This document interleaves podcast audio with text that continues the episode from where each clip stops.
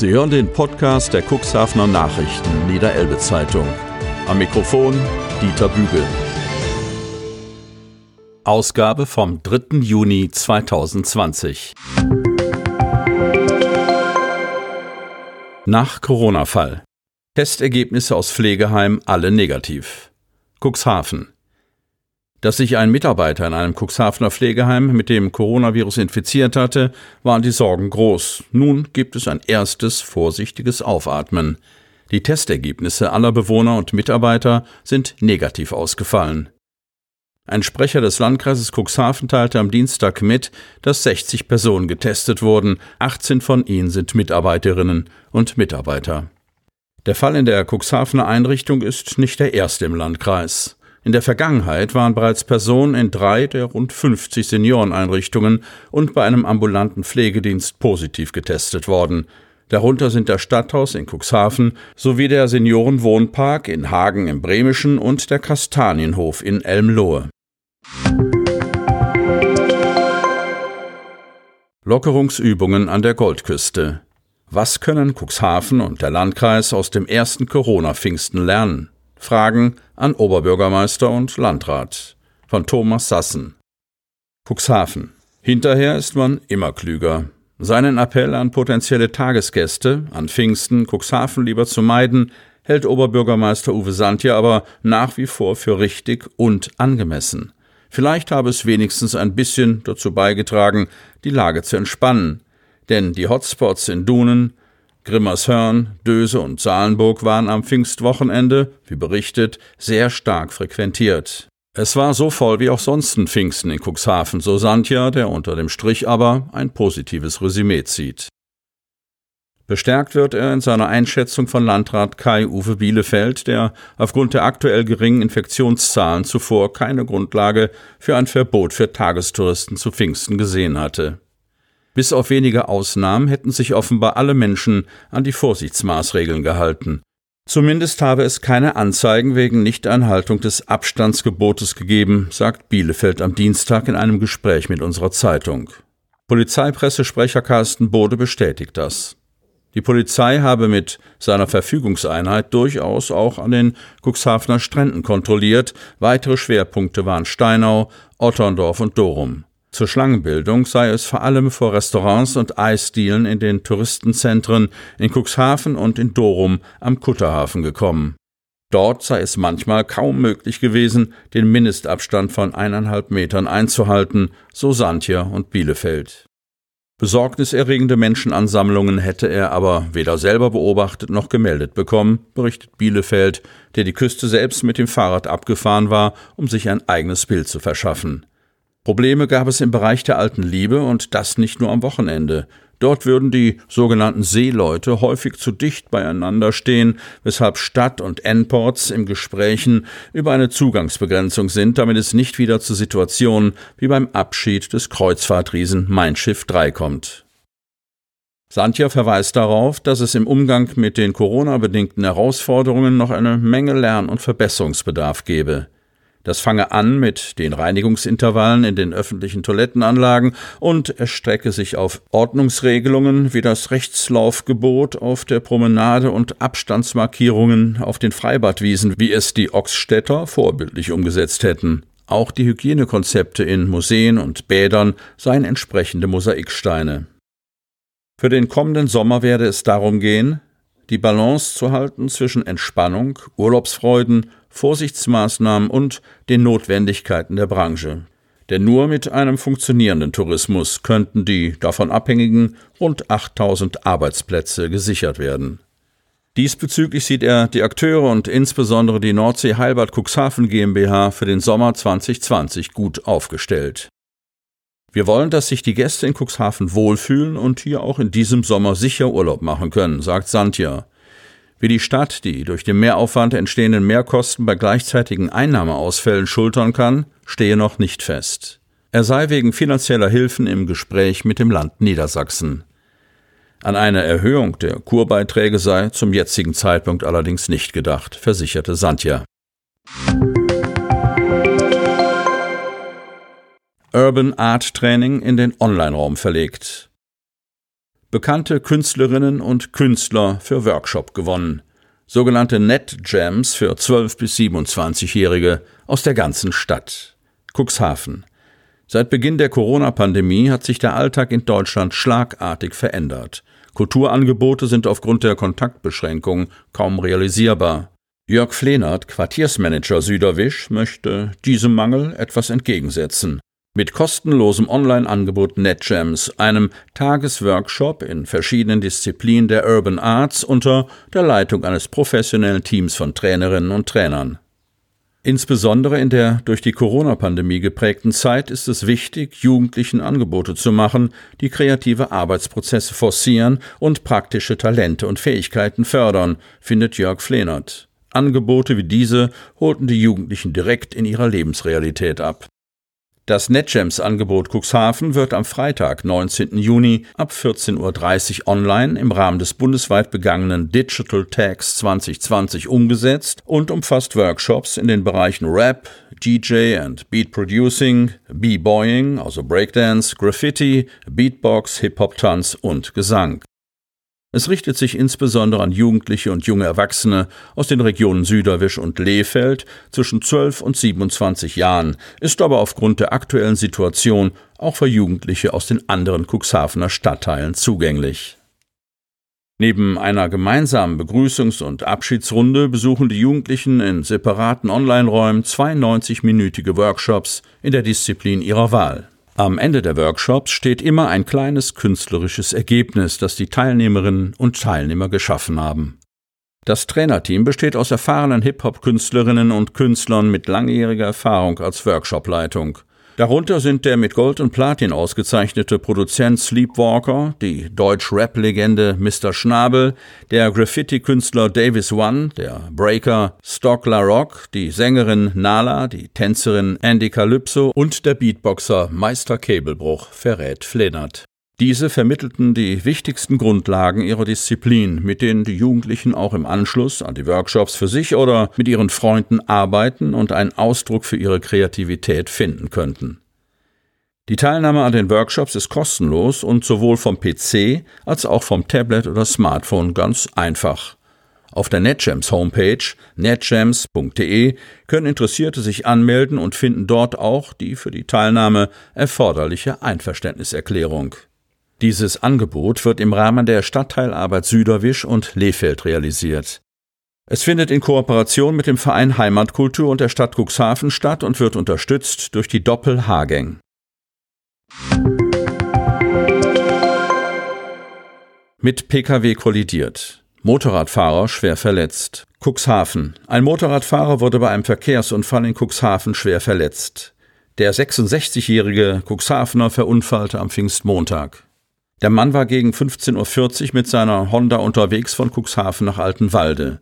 Nach Polizeiangaben kollidierte der Motorradfahrer auf der B73 auf Höhe des Autobahnzubringers mit einem Auto. Er stieß mit dem VW einer 22-Jährigen aus dem Bereich Wolfsburg zusammen. Die Frau habe von rechts aus dem Wischweg die Bundesstraße überqueren wollen.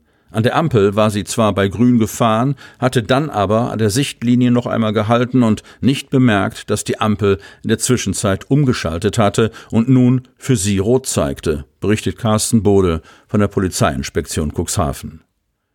Als sie erneut anfuhr, habe die junge Autofahrerin den Motorradfahrer übersehen und ihm die Vorfahrt genommen.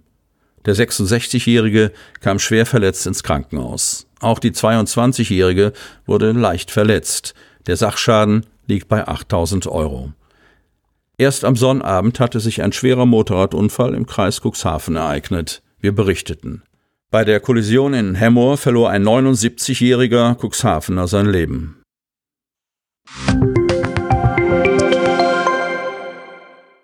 Eingeschränkte Zeiten. Stadtbibliothek Cuxhaven wieder offen. Cuxhaven.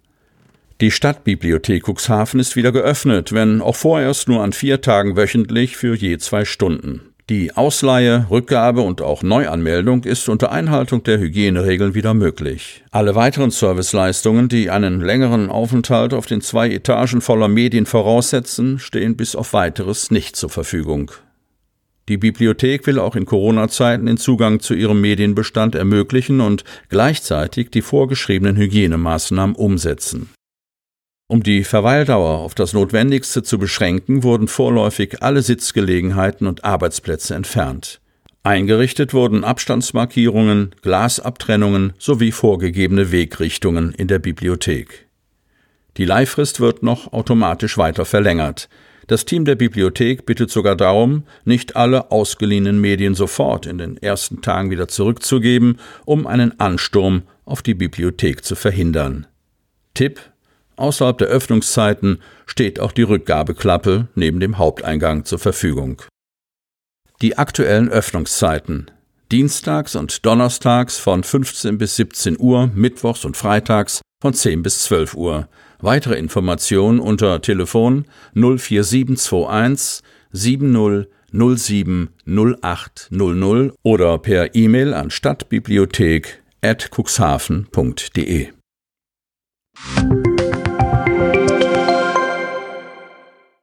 Steubenhöft bleibt auf dem Radar. Vorräte bunkern, Personal absetzen. Laut Reederei könnte die Mein Schiff 3 Cuxhaven erneut anlaufen. Von Kai Koppe. Cuxhaven. Am Freitag vor Pfingsten löste die Mein Schiff 3 am Cuxhavener Sträubenhöf die Leinen. Eine Szene, die sich, weniger emotional vielleicht, wiederholen könnte. Gegenüber unserer Redaktion bestätigte die Reederei TUI Cruises, dass weitere Stippvisiten des Kreuzfahrtschiffes denkbar sind. Das Schiff wird wohl nochmal in Cuxhaven Proviant aufnehmen, stellte Reedereisprecherin Friederike Grönemeyer am gestrigen Dienstag in Aussicht. Grönemeyer erklärte, dass sich die Mein Schiff 3 bis auf weiteres auf ihrer gegenwärtigen Position auf der neuen Weserrede halte. Über drei Wochen hinweg sei man an Bord autark. Ein Hafen könnte trotzdem noch vor Ablauf dieser Frist angelaufen werden, sobald einer Heimreise weiterer Seeleute nichts mehr im Wege steht. Dahingehend hatte sich am Freitag, kurz vor dem Ablegen, auch der Kapitän der Mein Schiff 3 geäußert. Jetzt beginnt ein neues Kapitel, hatte Christian Lerche erklärt. Man fahre in die deutsche Bucht hinaus, wo das Schiff verweile, bis Rückflüge für weitere Besatzungsmitglieder klargemacht worden seien. Es stimmt, dass wir nach wie vor versuchen, Crewmitglieder nach Hause zu bringen, ergänzte die Reedereisprecherin, die allerdings auch von der Option sprach, einzelne Besatzungsmitglieder per Boot von der Mein Schiff 3 zu holen, um dann über den nächsten Hafen die Weiterreise an Land respektive per Flugzeug zu organisieren. Aktuell befinden sich nach Reedereiangaben noch knapp unter 1000 Menschen auf der Mein Schiff 3, alle in Einzelkabinen, abgesehen von den Paaren, die es an Bord gibt. Zur Anzahl der Crewmitglieder, die darauf hoffen, das Schiff zeitnah verlassen zu können, machte TUI keine Angaben. Außer Frage scheint aber zu stehen, dass sich die Personaldecke an Bord nach den geplanten Abmusterungen immer noch deutlich oberhalb der Mindestmarke von 100 Seeleuten bewegen soll. So oder so. Das Happy End in Cuxhaven ist für viele Crewmitglieder noch nicht das Ende einer Corona-bedingten Odyssee. Sinngemäß war das schon am Freitag vor Pfingsten angeklungen. Von den Kabinenbalkonen aus zeigten viele Crewmitglieder Danke-Slogans, aber auch die Farben ihrer Heimatländer, blau-weiß für Griechenland, rot-blau für die Philippinen. Mal eben nach Hause fahren, das war in den letzten vier Wochen auch für den Kapitän der Mein Schiff 3 nicht denkbar gewesen. Ob schon es bis auf die andere Weserseite nicht mehr als ein Katzensprung gewesen wäre. Von hier aus hätte ich beinahe laufen oder zumindest mit dem Rad fahren können, scherzte Christian Lerche, aus dessen Sicht es gelang, den unfreiwilligen Aufenthalt am Stäubenhöft in eine von Erfolg gekrönte Aktion umzumünzen. Ohne Corona, so antwortete Lerche auf Nachfrage hin, hätte die Mein Schiff 3 in diesen Tagen britische und skandinavische Häfen angelaufen. Geplant gewesen sei unter anderem ein Norwegen-Turn. Bis in den Juli hinein hat das Kreuzfahrtunternehmen sämtliche Reisen abgesagt. TUI Cruises geht nach eigenen Angaben trotzdem davon aus, seine Schiffe noch in diesem Jahr mit Kreuzfahrtpassagieren an Bord in See stechen lassen zu können. Wir sind an diesem Thema dran, erklärte Friederike Grönemeyer, bat aber um Verständnis, dass man aktuell noch keinen konkreten Termin nennen könne, an dem es wieder losgehe.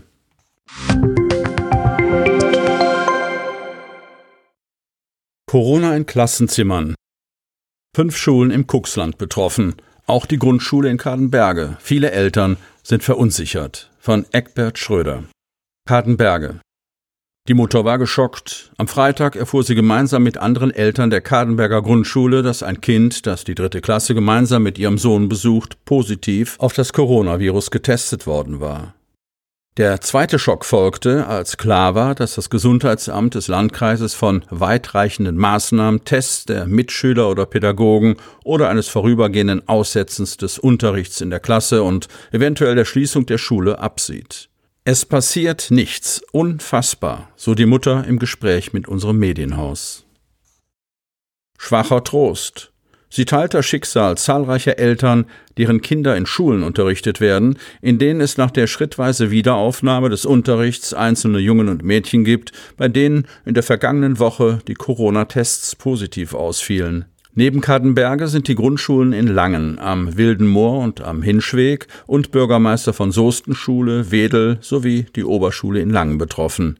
Wie Michael Lechlein, Leiter des Amtes für Personal und Organisation in der Kreisverwaltung, gestern auf Nachfrage unseres Medienhauses erklärte, handelte es sich um Schulen in der Größenordnung von 71 bis 445 Schülerinnen und Schüler.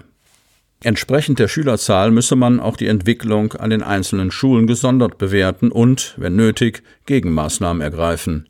An größeren Schulen sei die Gefahr, sich zu infizieren, natürlich geringer als in kleineren Einrichtungen. Die Infektionen bei den Schulkindern sind nach den jetzigen Erkenntnissen nicht während des Schulbetriebes, sondern im privaten Umfeld erfolgt, wird Landrat Kai-Uwe Bielefeld in einer offiziellen Erklärung des Landkreises zitiert. Bei der Mutter des Drittklässlers in Kadenberge, die am Freitagnachmittag über das digitale und schulinterne iSurf-System über den Corona-Fall in der Klasse ihres Sohnes informiert worden ist, trägt diese Aussage nur bedingt zur Beruhigung bei. Sie wünscht dem erkrankten Kind natürlich von Herzen alles Gute. Gleichzeitig wundert sie sich über die Kreisverwaltung, wie diese auf diesen Fall reagiere. Während in anderen Regionen nach Feststellung eines Corona-Falls Schulen geschlossen worden seien, gehe man in Kadenberge anscheinend zur Tagesordnung über und setze den Unterricht auch in der betroffenen dritten Klasse fort. Das schüre die Verunsicherung bei vielen Eltern. Tests von anderen Schulkindern, die die Lerngruppe des Kindes besucht hätten oder der Lehrerinnen und Lehrer, die mit dem betroffenen Kind in Kontakt standen, würden ausbleiben. Stattdessen laufe der Unterricht in der geteilten Klasse weiter. Sie zieht die Notbremse und schickt ihren Sohn vorerst nicht in die Kadenberger Grundschule. Einer der Gründe, sollte auch ihr Kind infiziert worden sein, werde es auch im direkten privaten Umfeld schwierig, denn in ihrer Familie würde eine Person zur Risikogruppe gehören. Für die Vorgehensweise des Kreises hat sie nur Kopfschütteln übrig. Wochen und Monate lang habe man sich in der Bevölkerung an die Vorgaben zur Bekämpfung der Corona-Pandemie gehalten. Jetzt werde nach dem Auftreten eines bestätigten Corona-Falls an einer Schule weitgehend aber wieder zum Normalbetrieb übergegangen. Dies steht aus ihrer Sicht in einem Missverhältnis zu anderen Maßnahmen bei vergleichsweise harmloseren Fällen. Wenn zum Beispiel ein Läusebefall in einer Klasse festgestellt werde, würden andere Maßnahmen gelten. Noch am Pfingstwochenende hatte die Mutter an die Kreisverwaltung eine E-Mail verschickt und Klärungsbedarf angemeldet. Dabei ging es insbesondere um die Tests für Personen, die in der Schule als Kontaktpersonen für das von Corona betroffene Kind gelten. Der Leiter des Gesundheitsamtes habe sich auch gleich am Dienstagmorgen bei ihr gemeldet und erläutert, dass sie ihr Kind hinsichtlich einer möglichen Covid-19-Erkrankung durch den Hausarzt testen lassen könne. Auf die Frage, ob besorgte Eltern, wenn es denn einen positiv getesteten Fall geben würde, auch ihre Kinder nicht zur Schule schicken müssten, antwortete Amtsleiter Michael Lechlein auf Nachfrage, das liegt natürlich in der Eigenverantwortung der Eltern, eine Dauerlösung sei dies aber nicht. Klar sei für den Landkreis, dass er auf aktuelle Entwicklungen an den Schulen reagieren werde. Komme es zu einer hohen Zunahme der Erkrankungen, werde man sehr genau hinsehen, welche Gegenmaßnahmen das Gesundheitsamt ergreifen müsse. Eine flächendeckende Untersuchung, ob an den einzelnen Schulen auch die Hygiene- und Sicherheitsvorkehrungen auch eingehalten werden, sei jedoch angesichts der personellen Kapazitäten nicht möglich. Zitat, da steht jede Schule in der Eigenverantwortung. Heute soll der Betrieb auch an der Kadenberger Grundschule wieder weiterlaufen. Doch in der dritten Klasse gibt es einen bestätigten Corona-Fall. Die Verunsicherung ist bei vielen Eltern groß.